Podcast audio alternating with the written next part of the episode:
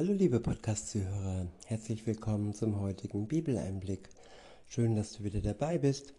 Heute habe ich einen Brief, äh, ja, heute habe ich den ähm, Galaterbrief, das Kapitel 5 und ich verwende mal wieder die Übersetzung Hoffnung für alle. Der erste Abschnitt ist überschrieben mit Leben in der Freiheit durch die Kraft des Geistes. Bewahrt die Freiheit, die Christus euch schenkt. Ja, Freiheit ist ein kostbares Gut. Und wer ohne Gott unterwegs ist, der denkt vielleicht, ähm, ja, er wäre frei von Gott und wäre nicht ihm Rechenschaft äh, schuldig, aber er ist dennoch versklavt an seiner selbstsüchtigen, an seinem selbstsüchtigen Wesen und an anderen ähm, ja, Gesetzen, die ihn manchmal Schaden zufügen. Es geht hier nicht um die guten Gesetze, die der Bibel angeglichen sind. Das ist keine Versklavung, wenn wir ähm, ja nicht töten sollen, nicht stehlen sollen. Es geht hier eher um Gesetze, ja, die unserer Gesundheit zum Beispiel schaden. Ab Vers 1 heißt es, durch Christus sind wir frei geworden, damit wir als Befreite leben. Jetzt kommt es darauf an, dass ihr euch nicht wieder vom Gesetz versklaven lasst. Ich wiederhole, durch Christus sind wir frei geworden, damit wir als Befreite leben. Jetzt kommt es darauf an, dass ihr euch nicht wieder vom Gesetz versklaven lasst. Ja, Christen, die von Jesus Christus befreit wurden und dann sich erneut versklaven lassen an Gesetze, an Gesetzlichkeit, die äh, nichts mehr mit Gnade zu tun hat, sondern einfach nur darum, um das sture Befolgen von Regeln. Und wie gesagt, nicht jede Regel ist gut für uns. Und auch das sture Befolgen der zehn Gebote zum Beispiel ohne Beziehung zu Gott, das ist nicht äh, wirklich hilfreich, denn wir können nicht zu 100 Prozent die zehn Gebote befolgen. Wir sind Menschen, wir werden fallen, wir werden, ja, wir werden schuldig vor Gott. Und wenn wir dann in unserer Gesetzlichkeit äh, stecken bleiben, dann verlieren wir die Gnade, die uns befreit von dieser ja, Gesetzlichkeit, dass wir denken, wir wären gute Menschen und könnten alles so gut schaffen und bräuchten Gott nicht. Weiter heißt es, ich, Paulus, sage euch deshalb in aller Deutlichkeit, wenn ihr euch beschneiden lasst, wird alles nutzlos sein, was Christus für euch getan hat. Ja, zum einen kann es die Beschneidung sein, die ein äußerliches Symbol ist für eine Zugehörigkeit. Es können aber auch andere Dinge sein in unserer heutigen Zeit, dass wir uns spalten lassen und dass wir uns ja gegenseitig bekriegen, nur weil wir nicht diese Substanz in uns aufgenommen haben oder eben nicht. Weiter heißt es, ich wiederhole und fahre fort, ich, Paulus, sage euch deshalb in aller Deutlichkeit, wenn ihr euch beschneiden lasst, wird alles nutzlos sein, was Christus für euch getan hat. Und noch einmal erkläre ich jedem Einzelnen von euch, wer sich beschneiden lässt, der muss das ganze Gesetz mit allen seinen Forderungen befolgen. Wenn ihr aber durch das Gesetz vor Gott bestehen wollt, dann habt ihr euch von Christus losgesagt und Gottes Gnade verspielt. Ich wiederhole Vers 4. Wenn ihr aber durch das Gesetz vor Gott bestehen wollt, dann habt ihr euch von Christus losgesagt und Gottes Gnade verspielt. Ja, Jesus ist der Schlüssel, der Schlüssel ins Paradies. Jesus ist der Schlüssel, dass wir ewige Le ewiges Leben erhalten. Und wenn wir alleine durch unser Gutmenschsein, das ja nicht wirklich gut ist, weil wir ja Menschen sind und weil wir angewiesen sind auf die Gnade Gottes, wenn wir uns alleine darauf beruhen, dann werden wir ja nicht ans Ziel kommen.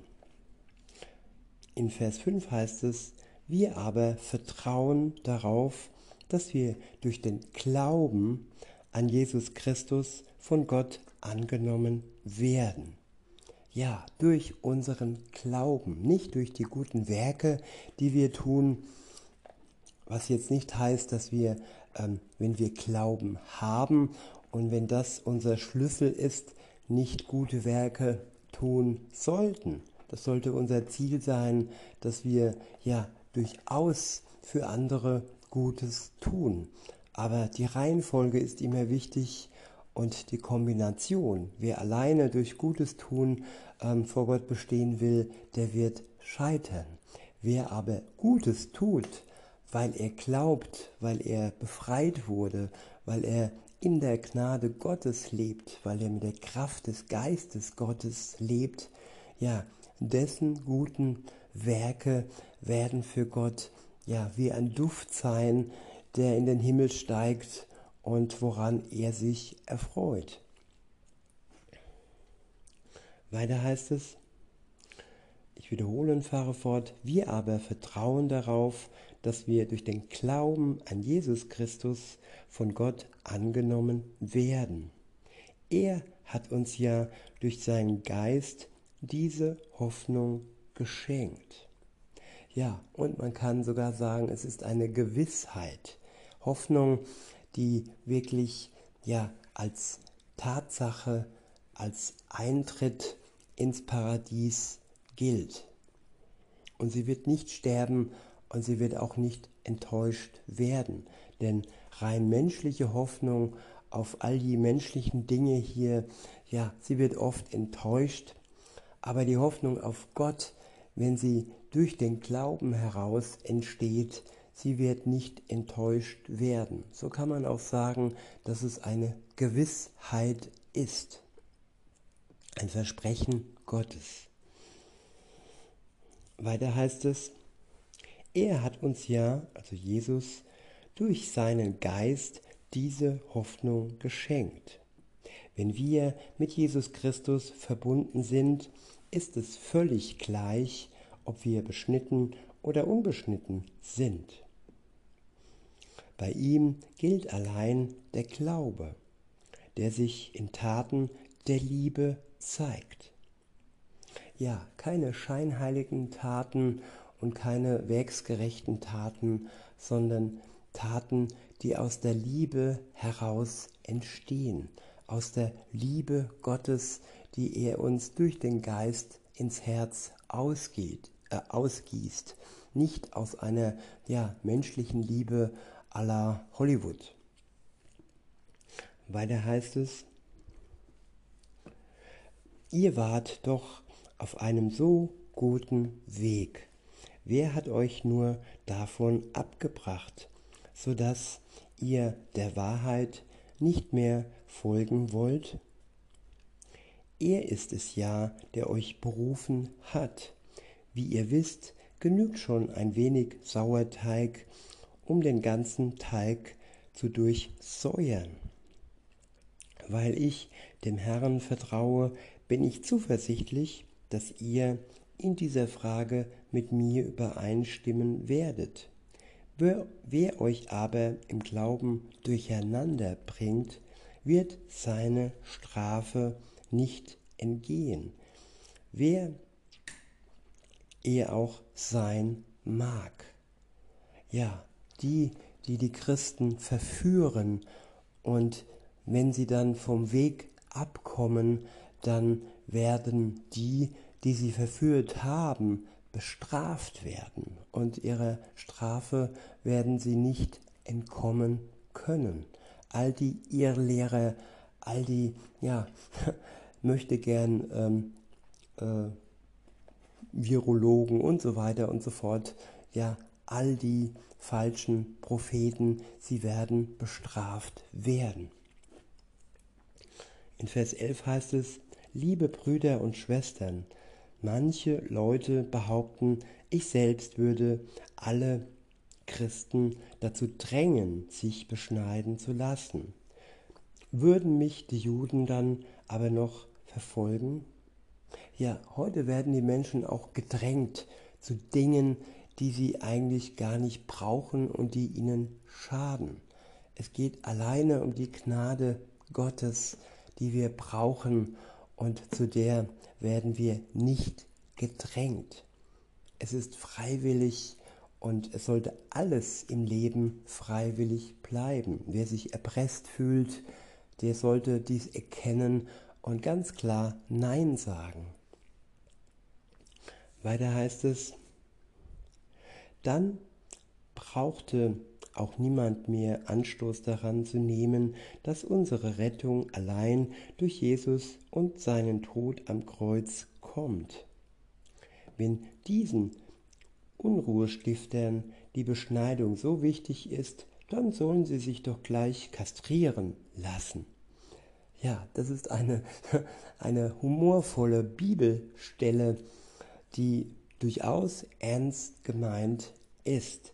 Ja, es überspitzt eine Sache und es zeigt ganz deutlich, ja, wer dies oder jenes will, der kann es ja direkt, ja, in die Spitze treiben. Und so auch für Dinge von heute. Wer sich diese Substanz geben lassen möchte, der kann sich auch direkt zehnmal sie geben lassen. Er wird zwar Schaden nehmen, es wird ihm nichts bringen, aber auf jeden Fall ist es ja, so besser, wie dass man anders damit umgeht. Und so auch in diesem Vers. Der nächste Abschnitt ist überschrieben mit Leben unter der Führung des Heiligen Geistes. Ab Vers 13 heißt es, durch Christus seid ihr dazu berufen, frei zu sein liebe Brüder und Schwestern, ja, frei zu sein, ohne Zwänge und ohne ja, den Druck der großen Masse des Mainstream ihr folgen zu müssen. Weiter heißt es, aber benutzt diese Freiheit nicht als Deckmantel, um eurem alten, selbstsüchtigen Wesen nach zu geben. Ja, Freiheit bedeutet nicht, dass wir frei sündigen dürfen. Freiheit bedeutet, dass wir von der Last der Sünde befreit wurden und als befreite und erlöste Christen leben dürfen. Das ist Freiheit, das Gefühl von Heiligung, das uns Gott mehr und mehr gibt das ist es, was wir anstreben sollen und nicht eine falsche Freiheit, die uns zurück in die Sünde führt. Weiter heißt, heißt es, dient vielmehr einander in Liebe. Denn wer diese, dieses eine Gebot befolgt, liebe deinen Mitmenschen wie dich selbst, der hat das ganze Gesetz erfüllt. Ja, und ich würde noch hinzufügen, bevor ich andere Mitmenschen lieben kann wie mich selbst, muss ich oder darf ich mich zuallererst einmal von Gott lieben lassen und mich von seiner Liebe füllen lassen, die der Heilige Geist in unser Herz ausfüllt. Das ist die Voraussetzung dass wir andere wirklich lieben können, wie wir zuvor zuerst von Gott geliebt wurden. Und wenn wir das wurden, dann können wir auch gut mit uns umgehen und dann ist der Vers angekommen, dass wir andere so lieben können, wie wir uns selbst lieben können. In, dieser, ähm, in diesen drei Schritten. Zuerst die Liebe Gottes empfangen, dann uns selbst gut behandeln und dann aber auch die anderen so gut behandeln, wie wir uns selbst behandeln. Weiter heißt es, wenn ihr aber wie wilde Tiere übereinander herfallt, dann passt nur auf, dass ihr euch dabei nicht gegenseitig fresst.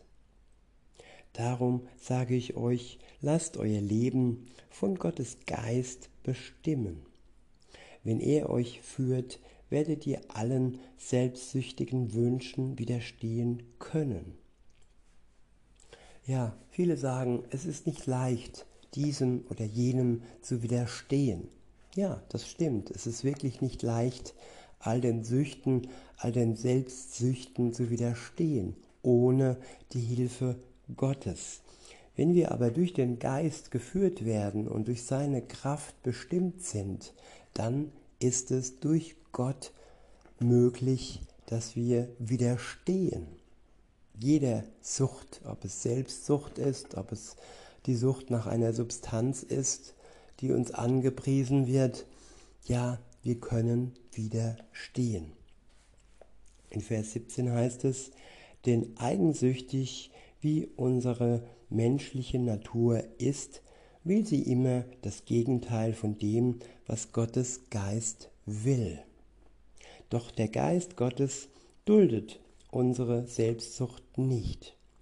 Beide kämpfen gegeneinander, so dass ihr das Gute, das ihr doch eigentlich wollt, nicht ungehindert tun könnt. Ja, die Bibel nennt es Anfechtung. Es ist der innere Kampf, dass wir ja das, was wir eigentlich tun wollen, was uns Gott als Gutes ja gezeigt hat, durch diese Selbstsucht, die manchmal noch aufersteht in uns, der, das alte Ego, der alte, das alte Leben, das uns manchmal versucht, noch wieder einzuholen, wo wir dachten, wir hätten es überwunden. Ja, es ist ein Kampf und es sollte ein guter Kampf sein, ein guter Kampf des Glaubens, der immer zum Sieg führt und der uns immer zu Überwinder der eigenen Selbstsucht macht.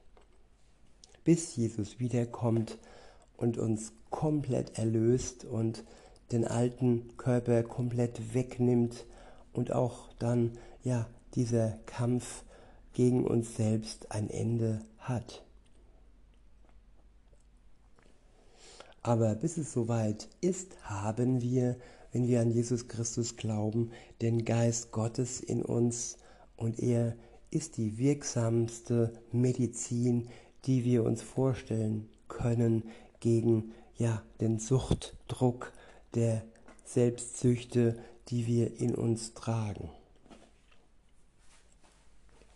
Denn, so heißt es in Vers 18, wenn ihr euch aber von Gottes Geist regieren lasst und nicht von den Selbstsüchten, in Klammer auf, Klammer zu, und weiter, seid ihr von den Forderungen des Gesetzes nicht länger unterworfen.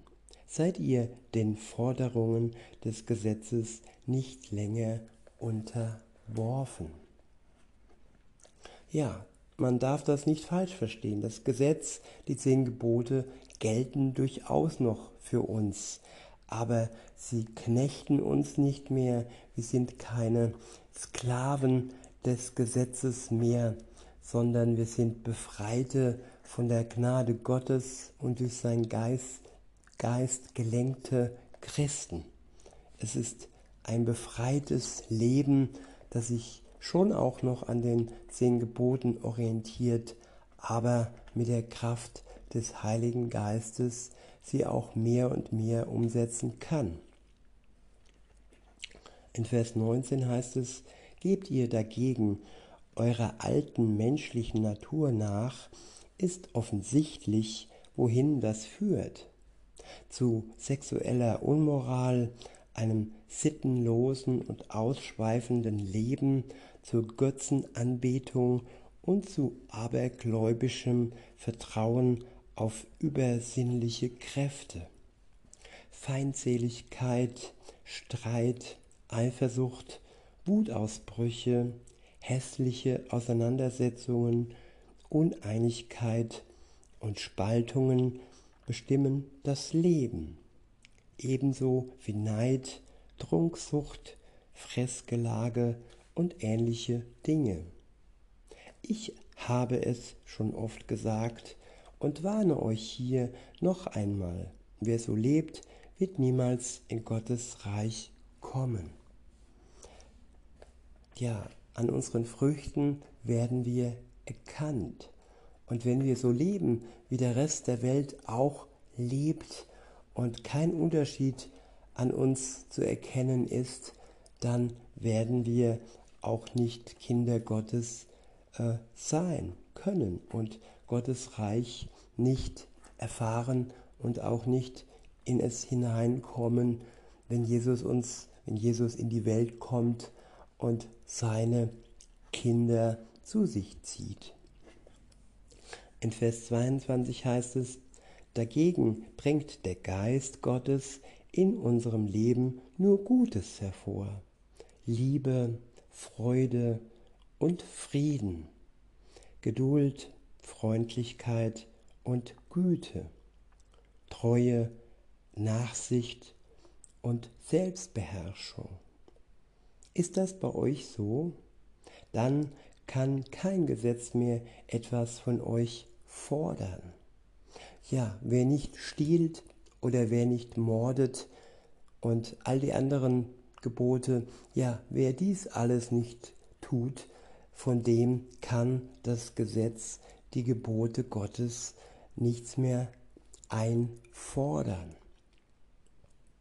Weiter heißt es, es ist wahr, wer zu Jesus Christus gehört, der hat sein selbstsüchtiges Wesen mit allen Leidenschaften und Begierden ans Kreuz geschlagen. Ja, Jesus Christus wurde ans Kreuz geschlagen und stellvertretend starb er für all unsere Begierden, Leidenschaften und für all unsere Schuld.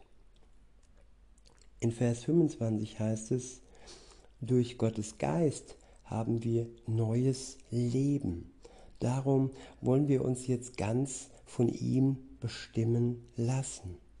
Prahlen wir also nicht mit unseren vermeintlichen Vorzügen, denn dadurch rufen wir nur Kränkungen und Neid hervor. Ja, wir können uns glücklich schätzen, wenn wir den Geist Gottes im Herzen tragen, den jeder Mensch durch den Glauben, durch das Vertrauen in Jesus Christus erhalten kann, wenn er dies will. In diesem Sinne, liebe Zuhörer, wünsche ich euch noch einen schönen Tag und sage bis denne.